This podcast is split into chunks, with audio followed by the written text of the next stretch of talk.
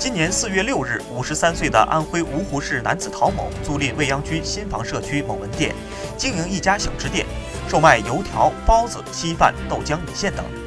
七月十八日，未央区食药监所执法人员对陶某所炸油条和加工油条的生面团进行抽样提取送检，经检测，陶某用于加工油条的生面团的铝残留量远超国家相关食品添加剂使用标准。陶某供述。为使油条口感更好，他长期向炸油条的面粉内添加明矾。日前，灞桥区法院开庭审理该案。庭审中，陶某辩称，此前并不知道添加明矾是违法的，自己和老婆孩子每天都吃自家的油条，也没有买过油条的顾客。